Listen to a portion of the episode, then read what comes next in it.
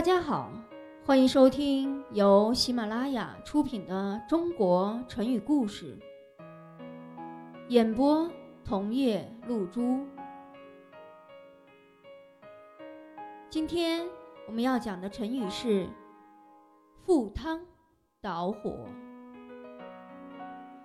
东汉末年，刘表拥兵十万，称雄锦州。他外表儒雅。但内心多疑。当时曹操和袁绍都想拉拢刘表，但是刘表却不知道该归顺于谁。有一天，刘表的属下韩松说：“曹操他一旦击败了袁绍，就会移兵进攻我们，那时将就你就难以抵抗了。所以，归附曹操乃是万全之策。”刘表说：“如今天下大乱，位置所定，我也难以适从。目前曹操任在许昌，你替我前去探一下，他们的虚实如何？”韩松说：“我是你的臣下，自当为你效劳，就是赴汤蹈火。”我也勇往直前，在所不辞。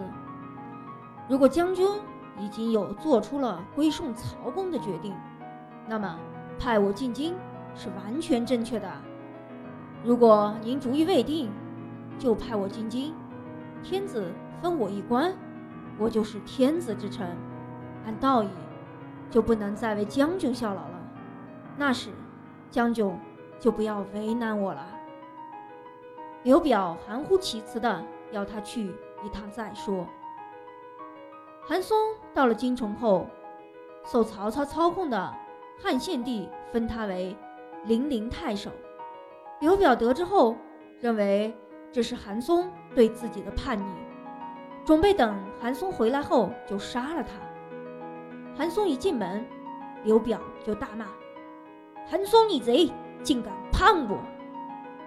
韩松说：“我早已有言在先，今日是将军辜负我，不是我辜负将军。”刘表哑口无言。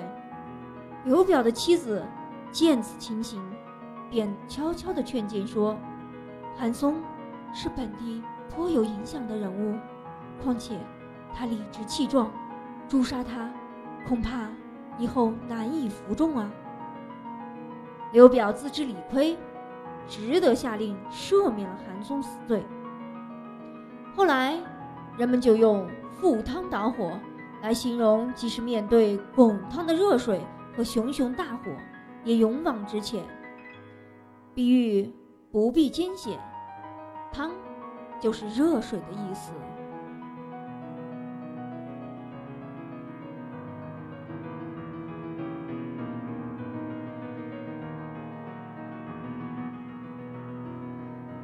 听众朋友，本集播讲完毕，感谢您的收听。